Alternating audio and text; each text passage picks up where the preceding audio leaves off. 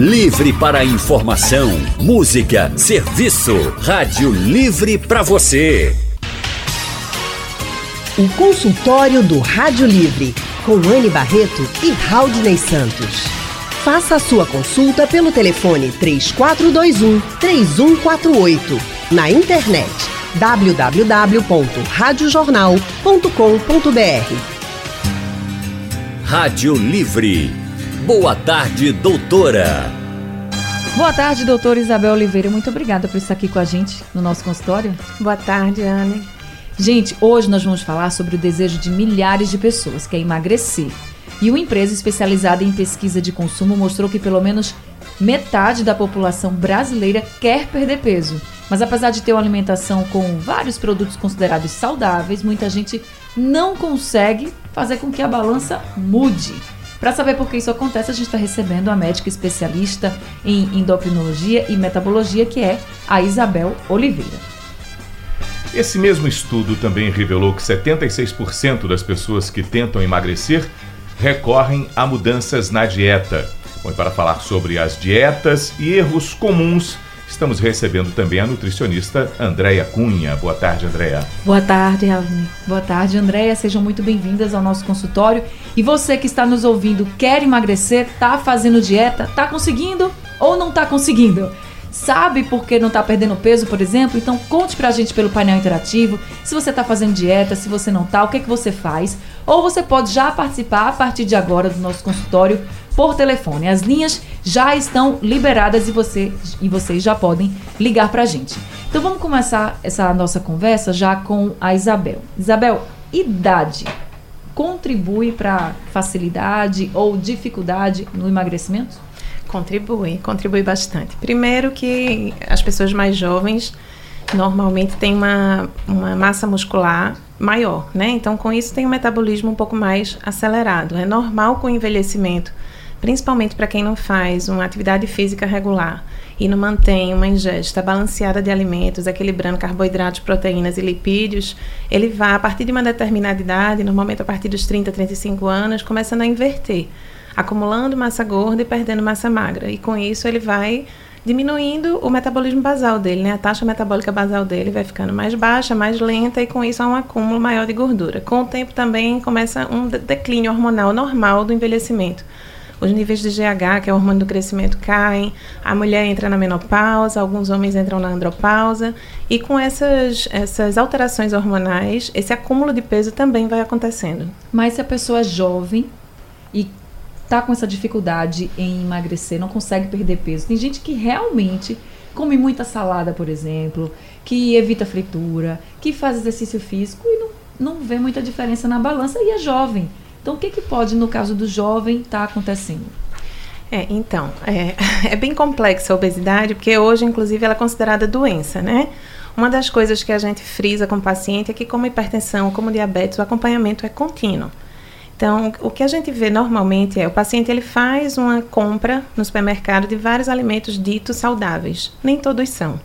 Né? É bom sempre estar atento aos rótulos, porque nem tudo que está escrito light é, normalmente tem baixa caloria ou tem uma distribuição de nutrientes naquilo satisfatória. Então, é, às vezes, por exemplo, você compra um biscoito que é light ou diet, porque ele bota um pouquinho de aveia, um pouquinho de fibra e chama aquilo de diet, mas continua altamente rico em carboidrato e ele começa a consumir. Outra coisa é que muitas vezes as pessoas compram alimentos saudáveis e, e há um pensamento intuitivo do seguinte: se é saudável, eu posso comer. Posso, posso comer, comer muito, né? Posso comer, posso comer até mais, exatamente, porque teoricamente na cabecinha dele não faria mal, né? E o que é que acontece? É, a gente observa muito também que, como algumas pessoas, uma coisa que a gente tem batido muito no consultório hoje é que o tipo de exercício físico que você faz é muito importante que você faça com prazer, porque hoje a gente já observa a obesidade compensatória pós-exercício. Que é assim, você faz daquilo um sacrifício, vai para aquele tipo de, de, atividade física como um sacrifício e depois faz uma alimentação compensatória. Ah, já que eu malhei, hum. eu tenho direito de comer mais um pouquinho. Malho para isso, né? Então, assim, essas visitas ao consultório, elas servem para a gente identificar né? O que acontece também é que existem disruptores endócrinos, que a gente tem que tentar identificar numa avaliação nutricional, endocrinológica. É uma coisa que se bateu muito no congresso desse ano foi o bisfenol A. E é interessante até que eles bateram. Bisfenol é um produto que está presente em alguns plásticos e que ele tem, ele tem a capacidade de alterar a secreção de alguns hormônios. Então, você faz uma avaliação inicial e, ou fez algum tempo atrás e estava tudo normal com alguns hormônios, com a tireoide e o consumo de determinadas coisas, ou até a manipulação de alguns produtos que são altamente ricos em bisfenol, ele pode ser inclusive absorvido pela pele. Então, aquele, aqueles envelopes que vem o cartão de crédito, é uma coisa que falou-se no congresso que foi interessante. Quando você manipula e não lava a mão depois, você pode consumir. Você abriu, pegou no cartão e tal, e não lavou, não higienizou bem a mão, você pode estar tá ingerindo bisfenol sem saber. Porque hoje as mamadeiras de criança, a mãe ela é mais atenta a isso, isso. porque quando vai comprar mamadeira para o bebê, ela já está um pouco, é, é, mais falada. E tem então, uns que já tem, né? Livre de bisfenol. Livre, isso, exatamente. Mas para o adulto não. Então, algumas garrafas, alguns plásticos usados, alguns materiais, eles podem ter bisfenol. E ele, ele atrapalha realmente. Alguns tipos de agrotóxico eles também trabalham, não é que é só a questão do câncer, dessas coisas que estão geralmente relacionadas aos agrotóxicos, mas hoje a gente já sabe que alguns tipos de agrotóxicos usados em quantidades aumentadas podem alterar a secreção de alguns hormônios também. Mas, em geral, quem está fazendo tudo certo e não emagrece, o que a gente vê quando faz um levantamento é ou ele está comendo de menos, por incrível que pareça, e isso é ruim, porque ele começa a queimar massa magra no exercício. Então, a gente sempre acompanha com a bioimpedância muito mais do que com o peso, porque aí a gente vê exatamente se ele está ganhando massa, massa magra e perdendo massa gorda ou não. A bioimpedância, só para a gente explicar, é um exame bem detalhado, né, da pessoa. Isso, é um exame que pode ser feito tanto por via radiológica, como usando a densitometria, como pode ser feito no consultório pela prega cutânea. Muitos nutricionistas fazem isso em consultório, algumas avaliações físicas fazem também. E aí a gente pode realmente quantificar o que é que está acontecendo com a quantidade de músculo e a quantidade de gordura que aquela pessoa tem. Se aquele emagrecimento está sendo efetivo, ou seja, se ele está só perdendo peso, ou se ele efetivamente está emagrecendo, porque é diferente. Quando você perde peso, você pode estar tá perdendo músculo e perdendo gordura. E com isso a tua taxa metabólica basal cai. Aí você chega no que a gente chama de platô. Platô é quando você atinge um determinado peso e dali não consegue sair. Então, é nessas avaliações sucessivas, e é por isso que obesidade tem que ser encarada como doença, que a gente vai identificando o que é que está acontecendo com aquela pessoa. Outra coisa, a qualidade do sono. Tem pessoas que comem direito, fazem exercício e dormem super mal. Então, no que elas dormem mal, alguns hormônios que são secretados, que fazem picos noturnos, ou que, que caem à noite, que facilitam a perda de peso, eles não conseguem ser secretados no seu ritmo normal. E com isso, ele tem dificuldade de preservar massa magra também. Então são pequenas coisas, mas que no final são grandes coisas que podem alterar tudo isso. Então essa coisa que a gente ouve, eu como pouco e não emagreço, ela é verdade para muitas pessoas mesmo. Pode ser sim. Inclusive tem dietas hoje que você aumenta a quantidade que ele está comendo, porque o teu, é, veja, é interessante que há um mecanismo adaptativo de uma região do nosso cérebro chamada hipotálamo que quando a gente começa a comer menos, é como se ele entendesse que está acontecendo uma agressão para o corpo. Por um mecanismo adaptativo, ele começa também a queimar menos. Então, isso a gente já sabe. E outra coisa é que dieta não é receita de bolo. O que funciona para Anne pode não funcionar para Haldane.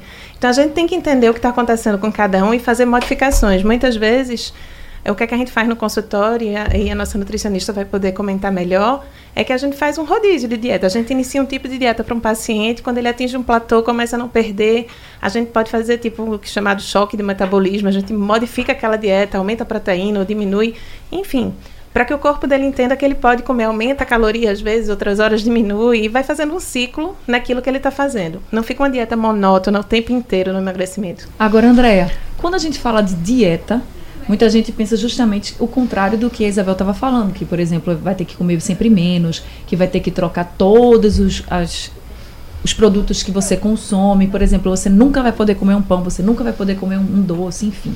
Eu queria saber de você, porque aí quando a gente chega na nutricionista, que a nutricionista vai começar a avaliar e dizer assim, realmente essa dieta vai se adaptar melhor para você. Eu acho que você, já que você gosta disso e não gosta daquilo, é melhor você ir por aqui, enfim. Mas quais são os erros, mesmo seguindo a dieta? Quais são os erros mais comuns que você percebe, por exemplo, quando a pessoa está tentando emagrecer, está fazendo uma dieta e mesmo assim não está conseguindo? Olha, Ana, o que eu vejo no consultório é que dietas, quando, e que eu é, aprendi, né, com o passar dos anos, da experiência, é que não adianta você fazer uma dieta muito restritiva ou muito longe da realidade do paciente. Então a gente tem que ir de forma gradativa, trabalhando com metas, né, passo a passo para poder ir acostumando, substituindo algumas coisas na sua alimentação que estão de forma errada, né? A questão da frequência também. E eu trabalho muito com o paciente também, utilizando algumas ferramentas como é, diário alimentar, para ele estar tá sabendo o que é realmente ele está comendo. Porque muita gente diz, ah, eu como saudável, né? Mas quando você vai ver no dia a dia, é um belisco aqui, um belisco ali, e num mutante do final do dia, às vezes até come pouco, mas com bastante calorias e gasta pouco, né? Não faz muitas atividades, não se locomove. Então, só complementando a, a doutora, é, a questão do sono é extremamente importante porque as pessoas hoje elas também já saem pesquisas é, aí os estudos mostrando que as pessoas não estão dormindo, né? Elas dormem muito pouco e isso é, causa, um, causa um estresse oxidativo, né? As pessoas perdem, acordam mal, né? O sono fragmentado e a questão do hormônio que interfere no metabolismo. Então, se eu durmo pouco, eu não vou, ou dormir tarde, eu não vou produzir melatonina, que vai interferir no meu sono que de madrugada eu tenho um hormônio do crescimento é, por volta das duas horas, que eu tenho que estar em sono profundo para poder ele ser é, produzido. E na realidade isso não acontece, porque as pessoas hoje, na maioria, estão dormindo além das 10 horas da noite. Né? Agora, André, quando a gente faz dieta também, muita gente começa a sempre dizer assim, ah, eu tenho que tomar muito líquido, muito líquido, muito líquido, mas pode tomar muito líquido também quando você está se alimentando? Ou esse é um erro? É um erro. Né? A gente deve tomar um líquido uma hora, uma hora e meia antes ou, ou após depois. a refeição. E quando você fala em dormir, dormir bem, quanto tempo antes de dormir eu tenho que me alimentar? Porque às vezes à noite, em mim, em várias pessoas, à noite é o horário que você tem muita fome. Talvez porque você chega em casa e descansa. E ali você está à vontade. Então, se não tem fome, tem aquele desejo de comer uma coisinha, de comer outra coisinha. Então, quando você chega à noite, o que você pode comer antes de dormir? O que você não poderia comer antes de dormir, assim, já que é muito calórico, por exemplo? Então, para as pessoas que não têm problema nenhum, né, uma hora é suficiente que elas façam uma alimentação leve. O que é que seria? Fazer uso dos chás, chás de mulungu, de camomila, entendeu? Que ajuda também no sono.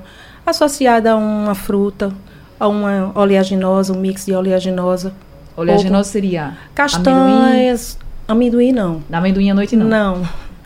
É, eu utilizaria as, as gorduras boas, que são essa das castanhas, semente de abóbora, entendeu? É, castanha do Pará. Isso uma hora antes de dormir? É, junto com um, um chá, entendeu? E é, ou uma fruta que ele desejar. Vai dar saciedade não vai Porque na né? realidade a saciedade a gente tem que fazer o nosso jantar de forma com fibras, né? Com proteína, porque muita gente come muito carboidrato e não come a proteína, então acaba que fica faltando algo e chega na hora de dormir tá com fome, quer comer muito. Então não não é, se a gente fizer de forma é, correta, né? Chega no jantar e come a proteína, come o carboidrato, uma batata doce, um inhame, associado a um ovo, ou algo que sobrou no seu almoço, um frango, entendeu? De forma é, uma quantidade razoável dentro do que você é, dentro da sua da sua condição, né? E aí você chega na hora de uma ceia, você tá dá para sustentar com uma fruta. Agora se eu vou dormir de 10, 11, 12 horas da noite, aí realmente o próprio organismo, como a doutora falou, o que é que ele vai acontecer? Primeiro o cortisol vai vai estar tá em cima, vai subir, né? E aí vai exigir o quê? Que eu vá comer muita gordura, né? Alimentos muito doces. Então por isso que é importante a gente procurar dormir cedo. Né? Tem aquelas pessoas, claro, que estudam né? e voltam para casa da tarde e da noite e realmente não tem essa possibilidade de dormir mais cedo. Então, que, qual, qual a minha sugestão? É você se programar, se planejar, levar seu lanche, fazer seu jantar lá na sua, na sua faculdade. E quando voltar, é esse lanche leve. Um chá com uma fruta, Tá certo. Estamos de volta com o nosso consultório de hoje falando sobre um grande dilema: como saudável, mas não emagreço. Estamos recebendo a nutricionista com especialização em gerontologia, Andréa Cunha, e também a médica com especialidade em endocrinologia e metabologia, a Isabel Oliveira. Muitas perguntas chegando pelo nosso painel interativo. Eu vou fazer uma que já vários ouvintes fizeram aqui, não vou nem citar o nome dos ouvintes, que são muitos. Eles perguntam para a Andrea o que, que a Andrea acha da dieta low carb. É realmente uma dieta que você recomendaria para todo mundo, Andréia? Não, não recomendaria para todo mundo. É, cada, cada pessoa que vai tem um organismo individualizado, tem um estilo de vida diferente, então a gente tem que adaptar de acordo com aquilo, a estratégia. Então, até a doutora falou aqui que uma dieta não é para todo. Uma, uma que eu faço para você, Anne, vai ser de acordo com o seu estilo de vida, é, de acordo com o ritmo do seu trabalho, a sua idade. Então, assim, a low carb não é que ela, não, que ela seja ruim, né? Ela não deve ser feita é, frequente, né? Ela deve ter uma, um, um momento que ela para, né? Para poder a pessoa retomar é, uma alimentação mais, é, mais diferente, mas não deve ser colocado para todo mundo. E só para quem nunca ouviu falar da dieta low carb, a dieta low carb é aquela que corta os carboidratos ou diminui carboidratos é, na sua ingestão, né? É. Diminui drasticamente carboidratos. Isso. Então, assim, para quem nunca ouviu falar, então tá aí a Andrea dizendo que você precisa para um nutricionista, porque senão você não vai saber o que é que vai ser melhor para você. É porque na hora que você retira isso aí, diminui o carboidrato, você tem que aumentar alguma coisa, a proteína ou a gordura. E muitas vezes as pessoas aumentam a gordura de forma errada, gorduras ruins. Ou então, por exemplo, eu, eu tenho, por exemplo, uma tendência para ter um problema renal e consumo muito proteína, isso vai afetar os meus rins. Então, realmente tem que ter uma, uma, os exames bioquímicos antes de fazer uma, um tipo de estratégia dessa para a gente analisar, né, juntamente com o endocrinologista, o especialista e a gente na parte da dieta, o nutricionista. Doutora Isabel, e sobre o, o, metabolismo baixo, que algumas pessoas identificam, falam sobre isso, explique para a gente o que é e como é que ele interfere na nossa perda ou ganho de peso. É, a taxa metabólica basal de cada um é individualizada de acordo com a massa magra que ele tem, que é a quantidade de músculo que ele tem, certo? Massa gorda é a quantidade de gordura que você tem no corpo, massa magra é a quantidade de músculo, ossos e tal. A gente usa a massa de massa muscular, certo? Então isso vai dar mais ou menos aquilo que você usa, que o teu corpo usa para funcionar normalmente. Então você não, se você não comer nada e não fizer nada, ficar parado, você vai queimar caloria, porque teu corpo precisa queimar alguma alguma quantidade mínima de caloria para se manter funcionando. Certo. A partir do momento que você se exercita, que você se movimenta, que você se estressa, enfim, isso vai consumindo mais. Algumas pessoas têm uma tendência é, genética, familiar, a ter isso bem mais baixo do que outras. Então, assim, tem pessoas que realmente têm uma, uma capacidade de queima calórica muito alta. Então, comem realmente até de forma errônea e não engordam tanto, ou mais é aquela que a gente chama de metabolicamente doente. Ele tem esteticamente, ele parece saudável, os exames de sangue nem tanto, né? Os exames de sangue são bem alterados, apesar dele ser esteticamente magro. Uhum. Mas outras pessoas, isso é a grande maioria da população, tem, não, não, não funciona assim. Então, ele tem uma taxa que é menor do que a população que a gente falou anteriormente, que quando ele joga uma dieta com mais caloria em cima disso, ele começa a acumular, porque ele queima aquilo que ele precisa para viver e fazer suas atividades diárias e o resto vai sendo estocado. Isso falando de um jeito bem simples. Então, como é que a gente melhoraria isso? Se eu aumento a minha quantidade de músculos, eu aumento o que eu preciso queimar, porque o músculo ele tem um consumo calórico maior. Então, é preciso que eu faça essa balança se inverter. A quantidade que eu ingiro tem que ser menor do que a que eu queimo, porque aí eu começo a tirar o estoque que eu estou guardando.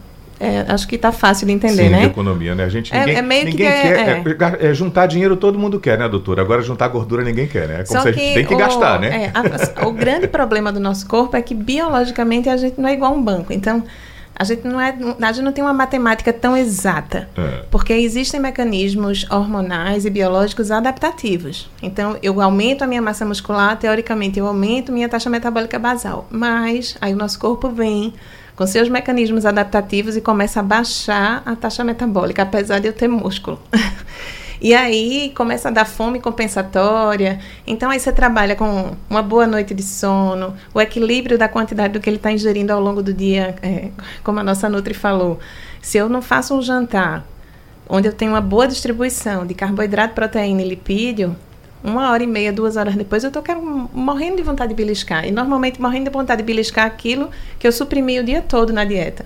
Então eu chego, eu escuto muito essa, essa fome noturna, o fato do paciente no almoço comer salada e frango, salada e peixe, não botou nenhum carboidrato. Certo.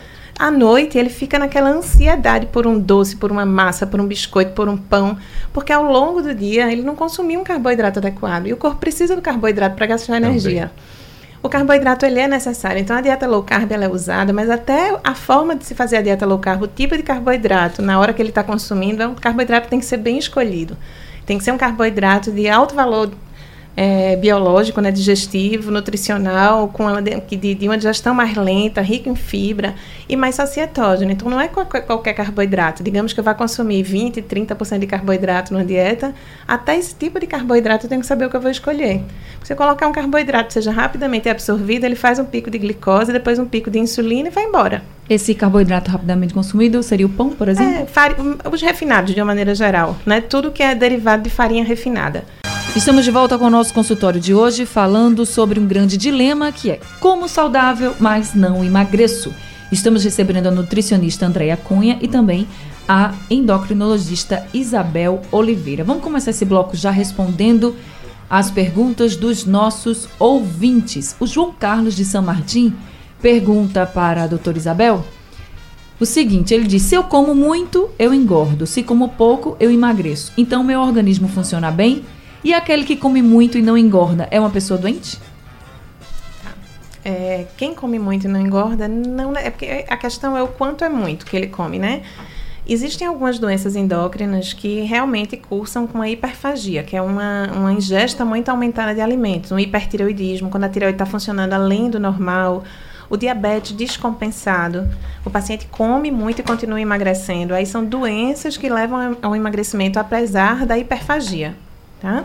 Mas o que me parece que ele está se referindo é pessoas que comem, vão para um churrasco, que não, que não contam calorias, que comem aquilo que estão com vontade, né? E não acumulam tanta, tanta gordura. É aquilo que a gente falou inicialmente. Provavelmente é um padrão genético de cada um, tem uma taxa metabólica basal melhor do que a da maioria. O metabolismo aceleradíssimo. Né? Agora, com o tempo, que a gente vê também aquelas pessoas que na infância eram bem magras, na adolescência, que a mãe dava até ir atrás de uma formulazinha para abrir apetite mais na frente, em geral, a gente vê essas pessoas com sobrepeso, obesidade.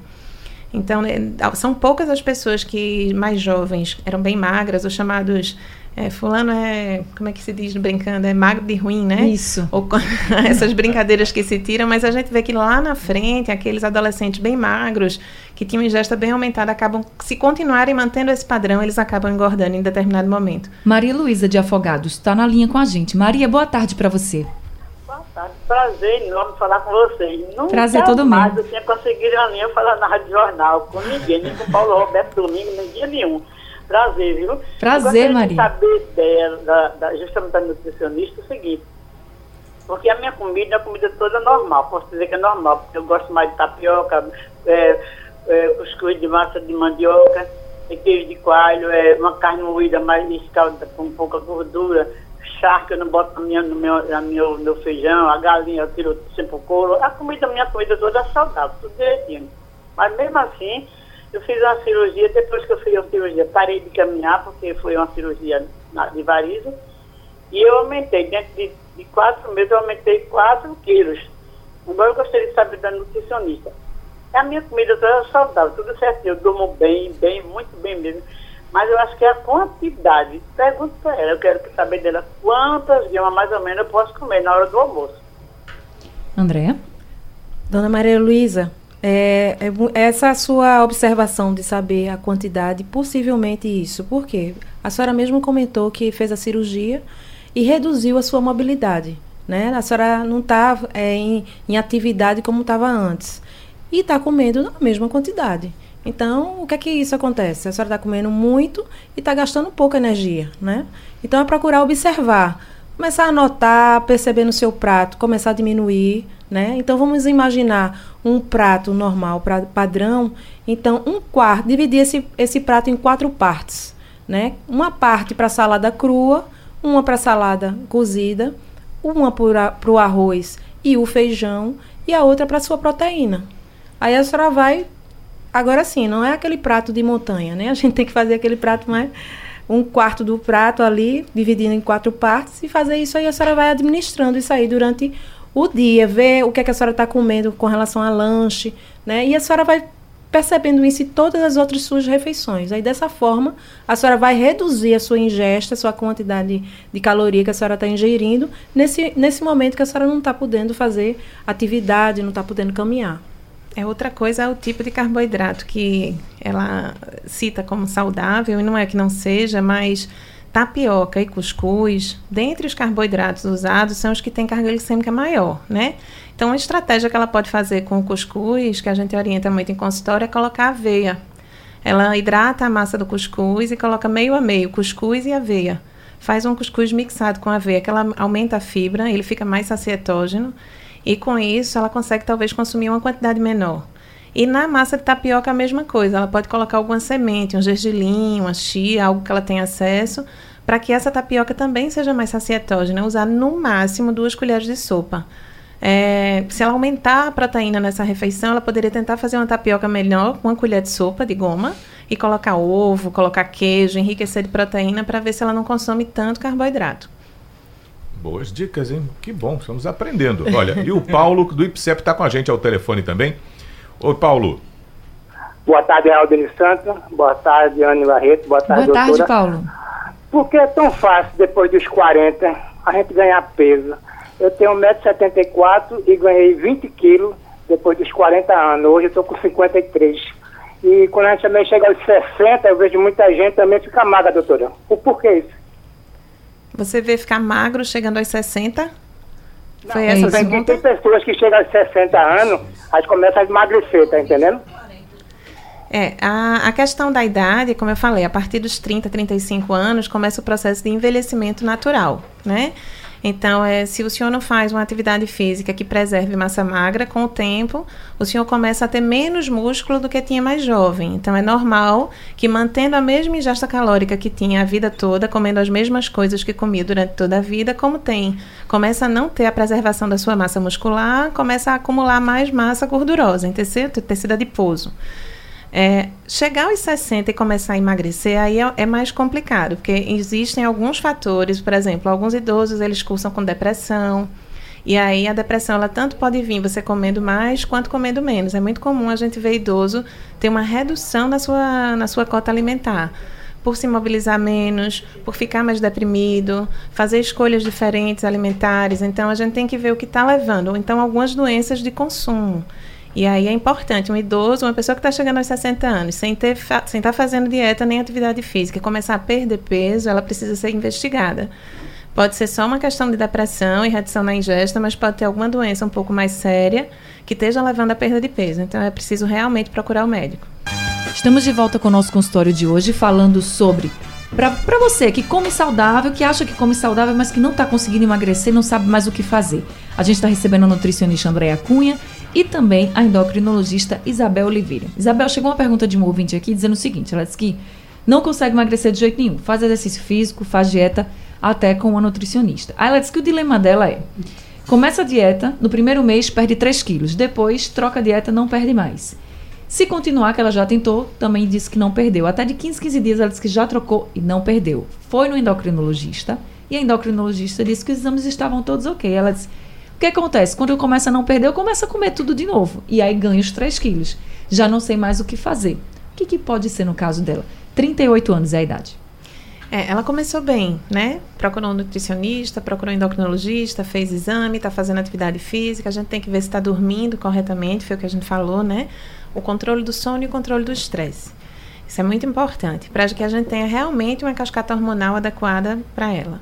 Outra coisa é a flora intestinal. A gente tem que ver quais são as. Porque vê, tem uma coisa bem interessante que, de acordo com a flora intestinal de cada um, um alimento ele se comporta diferente. Então, por exemplo, um mamão, ele tem uma carga glicêmica X. Eu como e posso fazer um pico de insulina aqui. Andréia come e pode fazer um pico de insulina maior. Isso a gente já sabe. Nem todo alimento é igual para todo mundo. Então, tem que ver que opções saudáveis ela faz dentro da dieta dela, porque a gente ainda pode mexer nisso. Afora isso, é normal. Veja, é preciso ela entender que o que ela construiu no corpo dela, em 5 anos, 10 anos, eu não sei há quanto tempo ela, ela ganhou peso, ela não desconstrói em um mês ou dois. Esse processo de desconstrução, ele também é contínuo. Então, aquilo que o corpo dela aprendeu a estocar, armazenar e tá do jeito que está hoje, a gente vai fazer um processo de desconstrução. Então, ela perde 3 quilos, volta na consulta, entra no segundo mês de dieta e entra no platô. Tem pessoas que entram no platô. Platô é quando a gente chega num, num peso que dali não consegue descer. É nessas horas que a maior parte das pessoas que buscam resultados imediatos, elas desistem. e comem compensatoriamente e voltam ao peso de origem.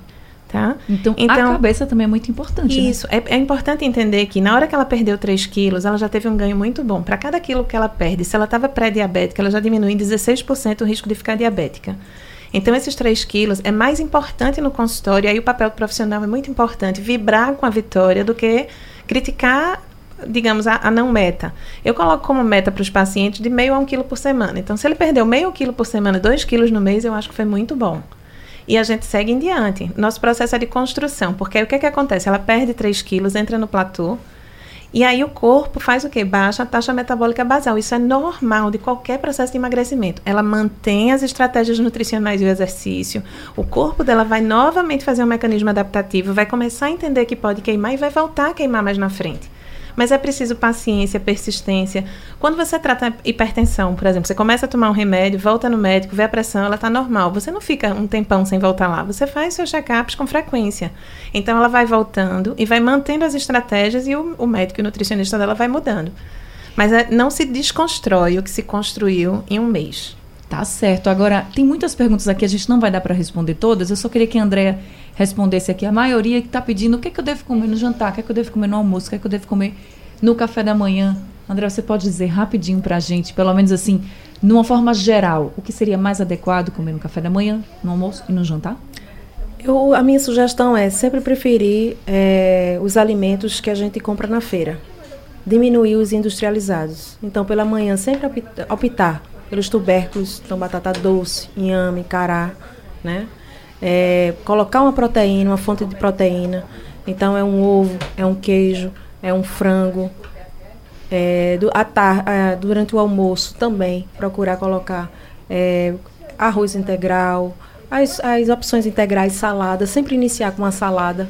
Então procurar sempre é, comer a salada. E a salada, quando eu falo, que tem muitos dos pacientes falam, ah, eu como salada. Quando vai ver, é dois pepinos, uma folha de alface. E na realidade eu sempre inicio com um pires para eles comerem de salada crua. Né, intercalando aí com a salada com a parte das, dos legumes cozidos. E aí entra o arroz, o feijão, procurar botar só um carboidrato entre arroz e macarrão, fazer os lanches para poder evitar de estar nas refeições como almoço, jantar, é, comendo muito, então pequenos lanches de manhã e à tarde. E à noite, como eu falei, se eu, se eu vou comendo gradativamente durante o dia de forma fracionada, eu chego à noite, tá tranquilamente, para chegar na minha ceia, antes de dormir, é um chá, uma fruta com a oleaginosa, e aí você passa bem. Tá certo. Gente, nosso tempo acabou. Queria agradecer a todos os ouvintes que participaram com a gente. Agradecer também a Isabel Oliveira e Andréa Cunha que estão aqui com a gente. André é nutricionista, gente. O telefone do consultório é o 999289394. Este telefone é o WhatsApp. Já a Isabel é endocrinologista. E o telefone do consultório é o 3072 6362. Então vocês ouviram? Tem que fazer um plano alimentar muito bem feito, tem que procurar um endocrinologista se não estiver conseguindo realmente emagrecer, procure, faça, porque às vezes você pode até ter o direito de comer mais e você vai conseguir emagrecer. Olha só que coisa boa. Sugestão ou comentário sobre o programa que você acaba de ouvir, envie para o e-mail ouvinte@radiojornal.com.br ou para o endereço Rua do Lima 250, Santo Amaro, Recife, Pernambuco.